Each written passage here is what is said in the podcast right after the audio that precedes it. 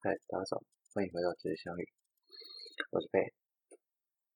这一拜啊，最近可能是工作压力太大，或者是没任何原因吧，好像有很懒得录的倾向。但我是觉得，就给大家一个交代，还是会起来。然后就是很多人可能就想说，哎，这个能不能直接刚刚讲说，哎，你怎么就说懒得录啊？然后怎样直接讲？嗯，那我这个节目反正跟大家闲聊，而且我觉得说，没有什么话不能说嘛。如果说我把大家视为一个朋友或者是聊天的对象，我觉得没什么不能讲。而且我明白告诉你我的现况，分享我的心态，分享我的思考。坦白说，我觉得这样子。在这个言论自由的国家，很好啊，很棒啊！大家应该很清楚我在讽刺什么事情。啊，这一拜大家最专注的新闻，莫过于香港的反送中之后的最终结果。嗯，我不知道这样的结果是好是坏。毕竟我得说一句，是这对于北京，或者说所谓的中国。华人民共和国来说，并不算一个失败的结果。怎么说呢？毕竟他们从来没有承认过这是一国一制。对于他们来说，一国一制始终是成功的，没有失败。何来失败之说？只要他不承认一国一制，就算我们表面上讲的再多一国一制，他还是会说一国两制。而且他会认为这是守护一国两制最好的方法。没错，他说的都没错，没有任何一个错字。对，应该也不会打错。当然有人说残体字，哈不要歧视别人的语言，好吗？大家都哈都生活在这个地球上，每个国家每个国家不同语言，所以我们保持尊重和友善。那不管中共今天做了什么，或者是香港发生任何事情，我们都得说一件事情，就是的确啊，中国说的对，这是一个他们国家的名字。不应该由我们去插手太多事情，只是我想这么说，我们跟你脱离不了关系，他们也你们也脱离不了我们。我们之所以关心，或者世界之所以关心，是因为我们相信的是民主价值。可是这里我要额外插一个话题，就是何谓民主价值？真正的民主价值应该如何去判断？这很有趣哦。我们要想一件事情。我们首先在相信的民主价值价值真的是对的吗？其实对于我们常说小本，就是所谓的中国大外宣的小小助力，不是，反正你不要小，你不要认为那些小粉是错的，你们不能认为他是不对的，因为我这么说吧，因为他们没有接受过不同的教育体系下来，所以他们没有接受过这样的思考方式跟思考逻辑，他们会害怕很正常。而且我觉得会害怕是人之常情，不害怕就不是人了。所以他们并不是在反对我们而已，或者是对抗我们而已，他只是在害怕去面对。那你可是想过来，我们也害怕去面对？面对极权。我们支持民主，真的就公开、公民、公平、开放。其实这个 boss 也一样，我们还是有很多事情可能是不公平、不开放。尤其民主社会讲求的资本主义，相对于所谓理想化的共产主义来讲，其实真的不平等啊。底层的人会越来越辛苦，上面的人只会越来越享受。但是其实整体结构来说，整体均衡是被打坏的。上面的人终究有一天会开始感到疲惫，因为下面的人开始疲惫，不从不从事生产的时候，整个结构就崩坏了。所以适度的均衡是必要的。所以我之前也有说过。一个资本主义走到最后，要有一点共产主义的特色在里面。怎么讲？就是照顾底层民众，也就是我们台湾所谓的社会福利制度。那我们再来讲讲香港国安公法这件事情。香港国安法其实并没有什么可怕。怎么说呢？如果一个从世界各国都有订定国安法，包括我们台湾的反渗透法来说，其实并没有什么可怕。世界各国目前都在积极制定关于外国势力入侵的一些相关法条啊什么的，原因就在于我们对于国与国之间的关系越来越紧密，它消弭了这个国家本身的特色，或者是对于其他国家的战略进攻害怕，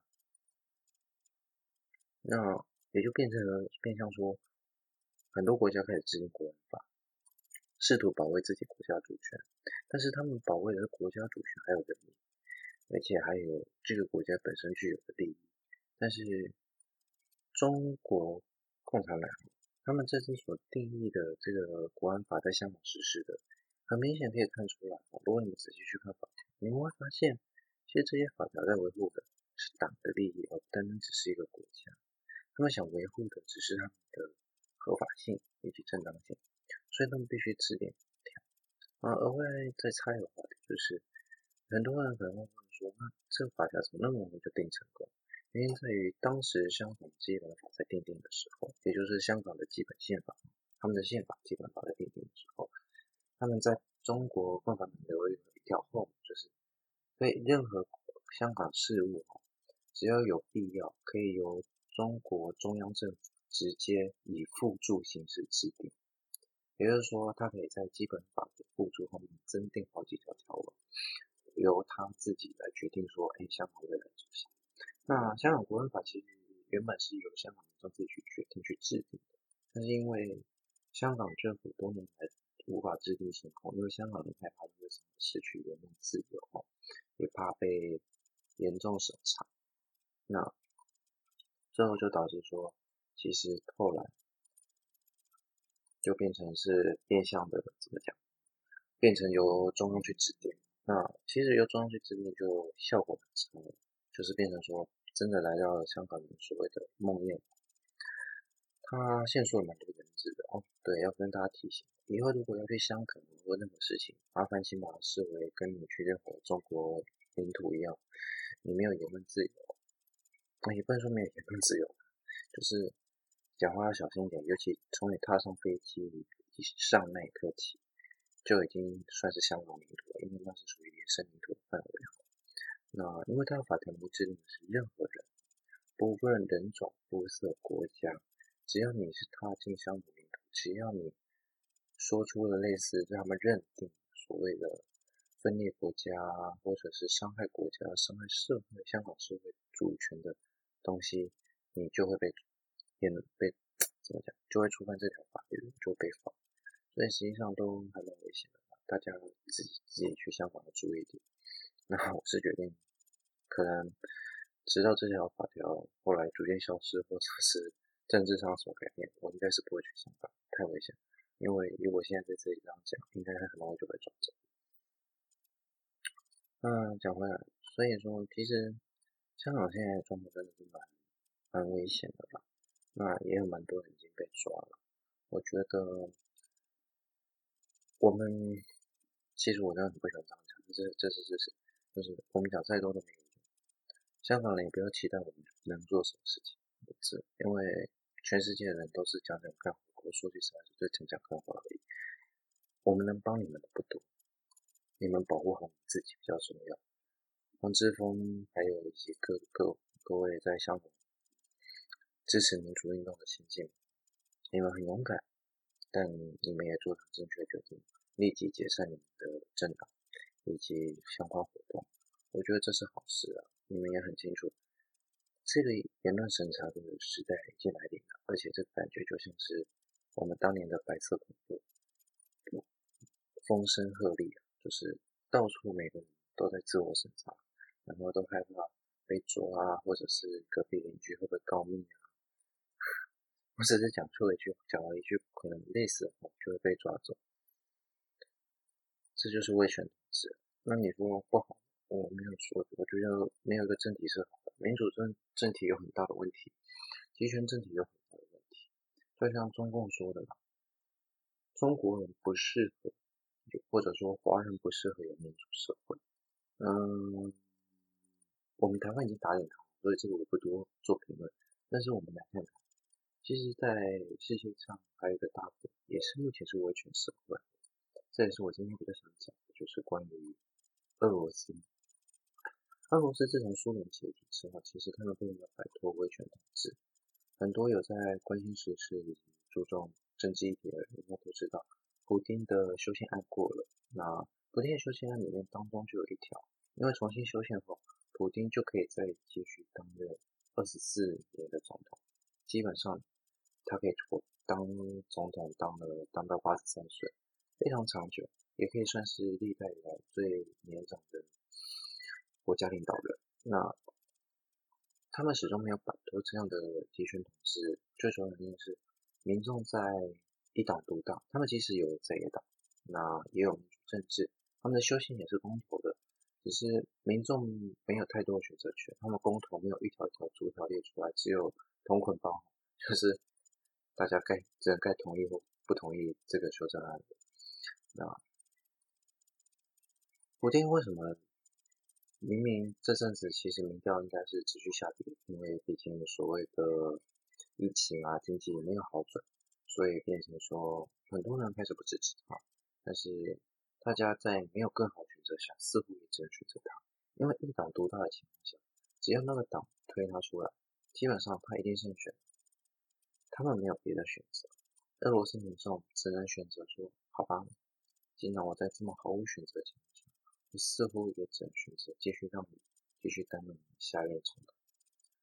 嗯，对啊，确实，在这样的情况下没有办法做出更好选择，所以普丁以非常高票的程度，修正案也非常高的投票率通过。当然，这有些额外因素了啊，就是棒子跟糖果并施嘛。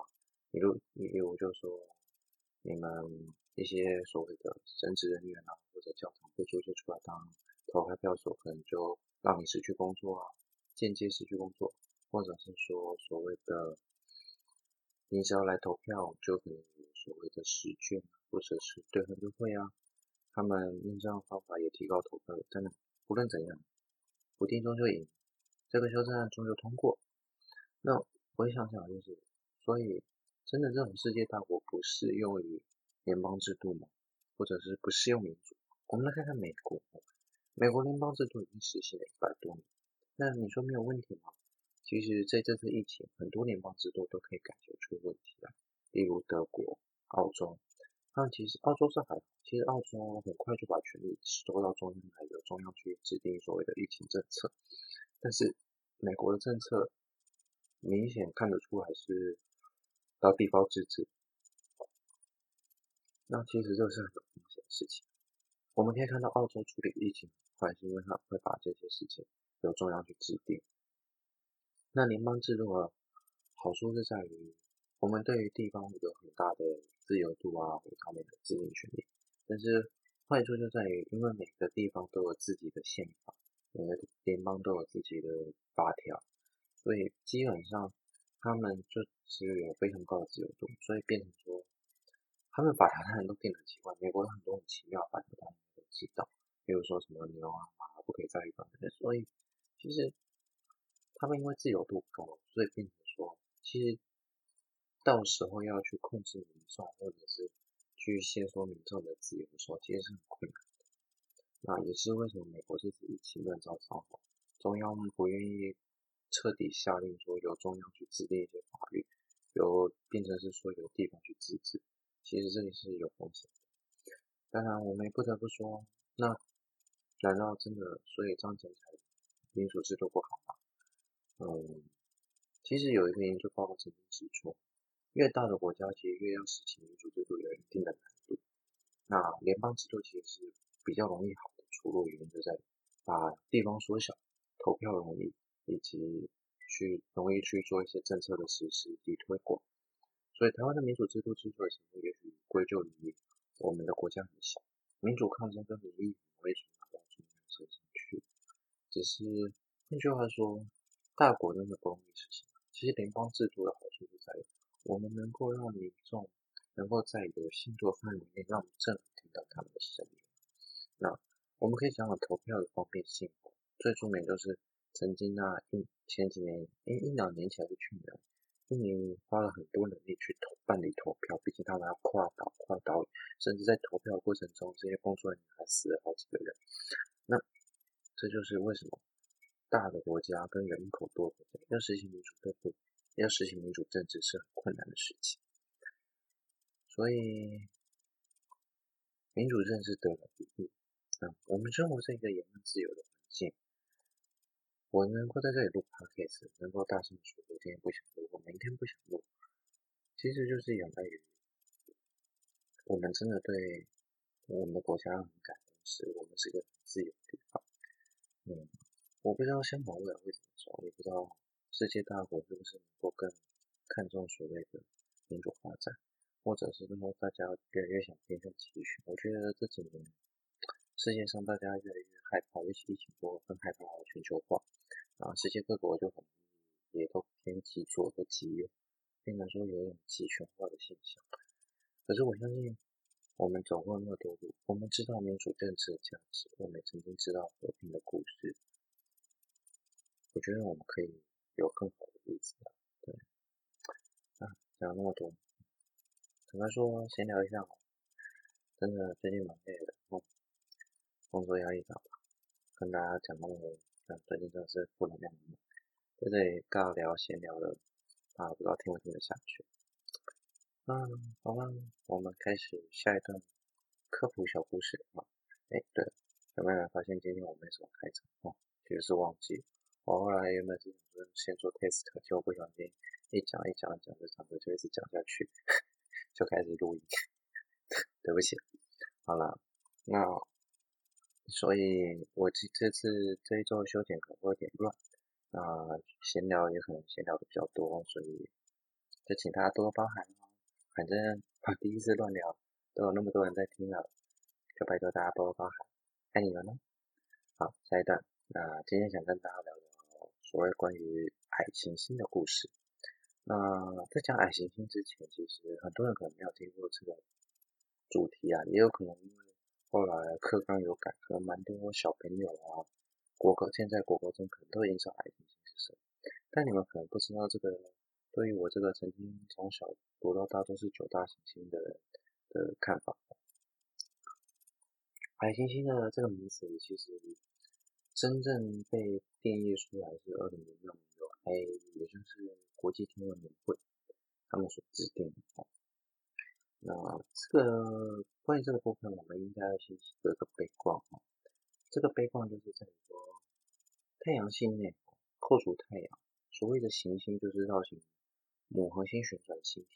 那我们知道太阳系水星、金星，然后地球，然后火星、木星、土星、天王星、海王星。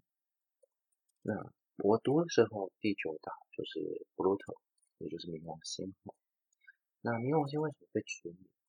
其实说起来冤，说起来可能也不冤。我们现在讲讲第一个条件，在第一个也不是第一个条件，第一个现象，在太阳系内有所有，我们先扣除冥王星的时候，我们会发现所有的星体几乎都在同一个平面上。什么意思呢？比如说，你可以想想这样。你现在在你的桌上，或是找个地方，在你摆一个物体，然后中间外围都画一个圈，一个圈，一个圈，一个圈，然后画八个圈，放上各放上一个小物品，摆八个，不用按照距离没关系，你只要摆好，因为这就是太阳系，没错，几乎所有的这八大行星几乎都围绕在。所谓刚好平面上，也就是说，我们视角看过去，它们没有太多的高低起伏，可能会有一点轨道上的上下变化啊，或上下颠倒，但是基本上差距不大。所以，那冥王星是怎么到的呢？好，你现在呢，把你桌子打一个洞，没有，我没有在跟你开玩笑。你如果真的就是把你桌子打一个洞，如果你可以的话，好了，不要那么残忍了，也不要那么夸张，把抽屉打开好，你把抽屉打开，然后呢？你沿你原本画的那个轨道，外围第九个轨道往下拉，拉斜的斜下方拉，拉进抽屉里，再想办法拉出来，就发现拉不出来，对不对？还是要打洞，对不对？那就打吧，没有 开玩笑。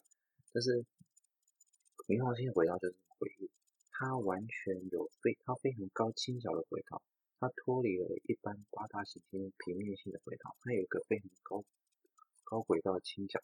而这种高轨道倾角就是它比较特别，而这种轨道倾角甚至造成了它在绕行的周期上其实有一些比较特殊的现象，例如说它还是很高离心率。那这么高离心率导致说它其实相对于其他八大行星的低离心率哦。可能要补充一个小知识哈，不好意思，就是离心率呢是一个就是指椭圆度啊。你可以想想看，我们离太阳，我们它到太阳轨道是接近圆形而不是正圆形，接近圆形而不是正圆形，所以它导致说会有个离开原本圆心的距离。那离开圆心的程度越高，就越接近椭圆形。你可以理解看，就是说离心率越高的东西，它的造型轨道就越接近椭圆的形状，对。那八大行星所以基本上都是低离心率，它们离心率都非常低，最低的是金星，它已经接近完全是圆形在绕太阳。那冥王星不一样，冥王星的高离心率甚至有时候会使得它驶进海王星的轨道，什么意思？它会短暂时间比海王星甚至离太阳更近。它等于说，冥王星会有一段时间是比。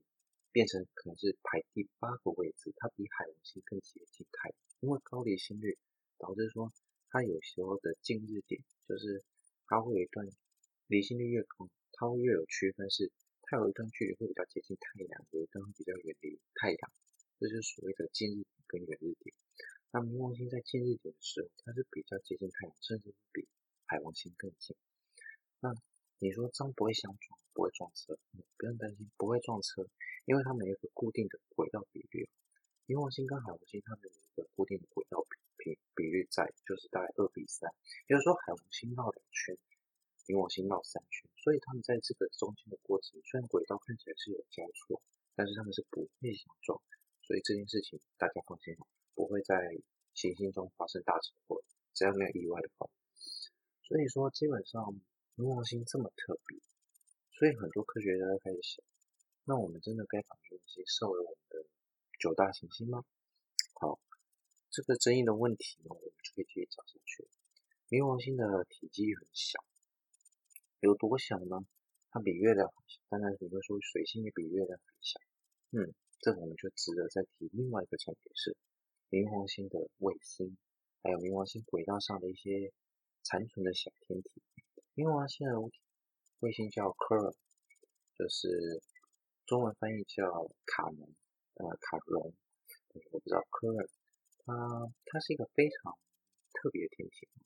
根据后来研究发，它跟冥王星似乎接近一个双星系统。什么叫双星系统？也就是说，这两个天体呢是围绕着一个共同的质星在互动。那这有什么问题？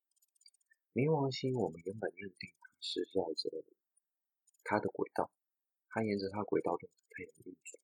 但是如果是双星系统的话，它跟科尔明显就是以他们共同的那个质星，同时在互绕之外，也同时以那个那是那个质星在绕着太阳公转。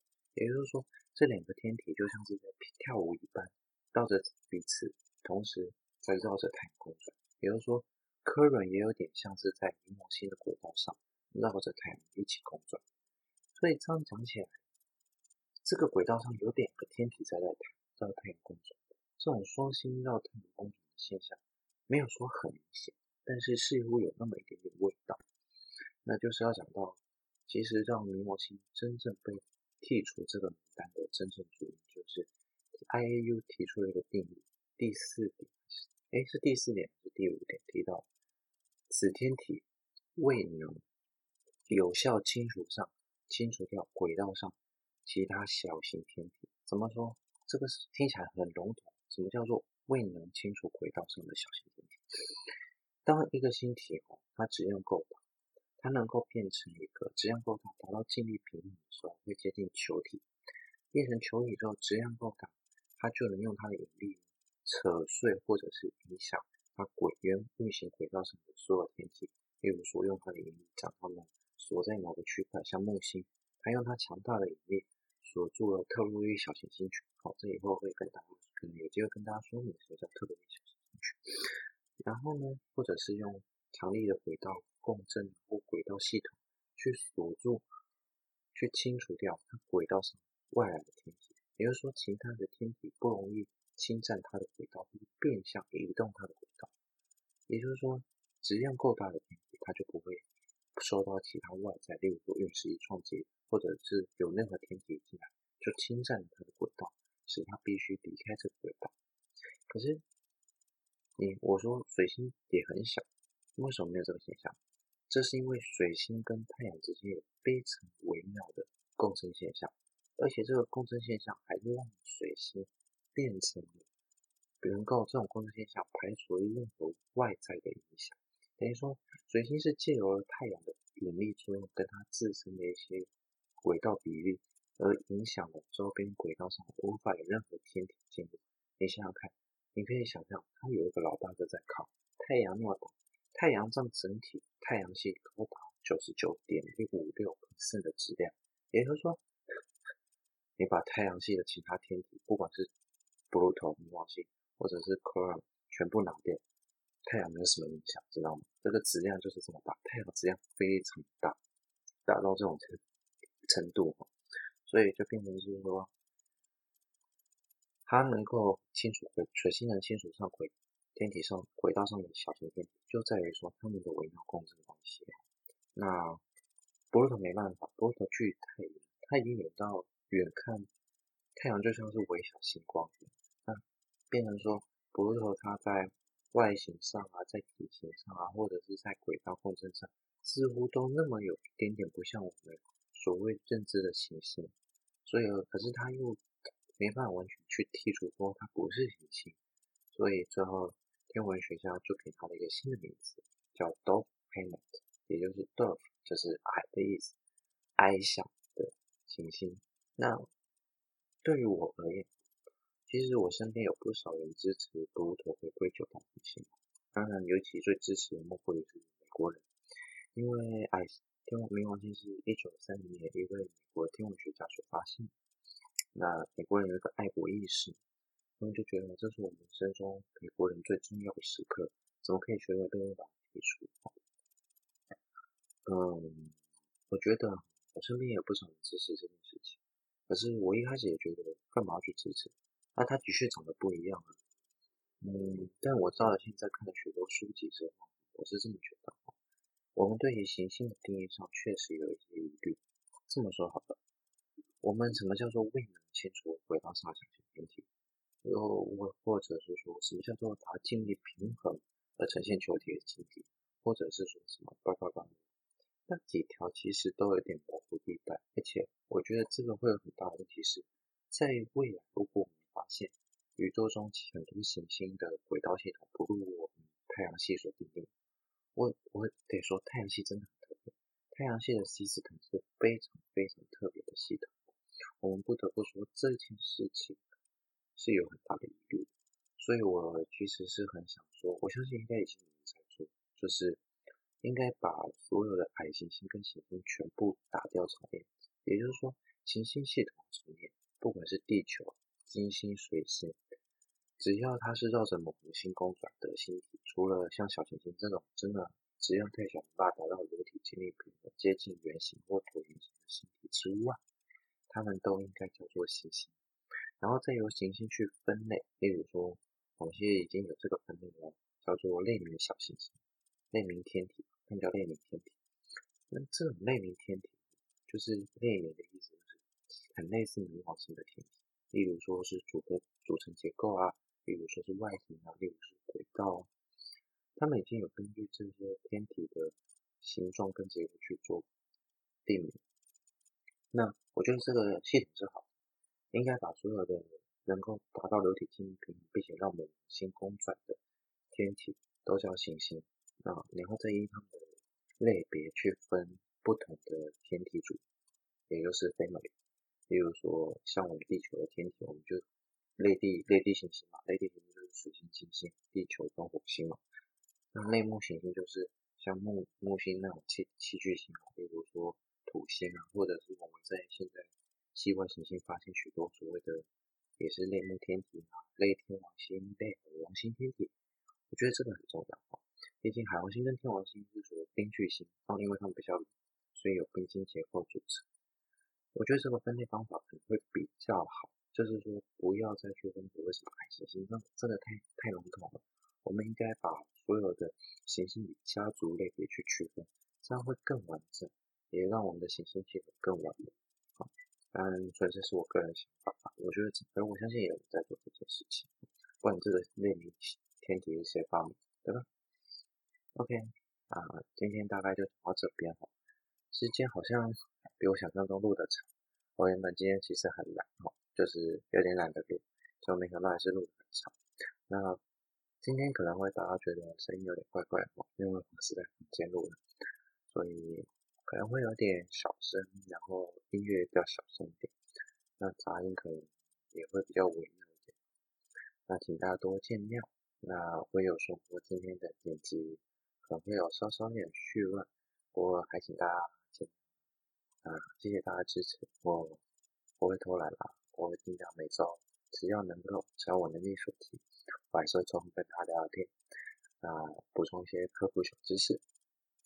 那后面说的 Fate 还是要最后跟大家报个时候，现在是七月四号，嗯，七月的第一个礼拜，早上八点三十六分，啊，欢迎大家下次再回到直销里哦，啊，祝大家有愉快的一天。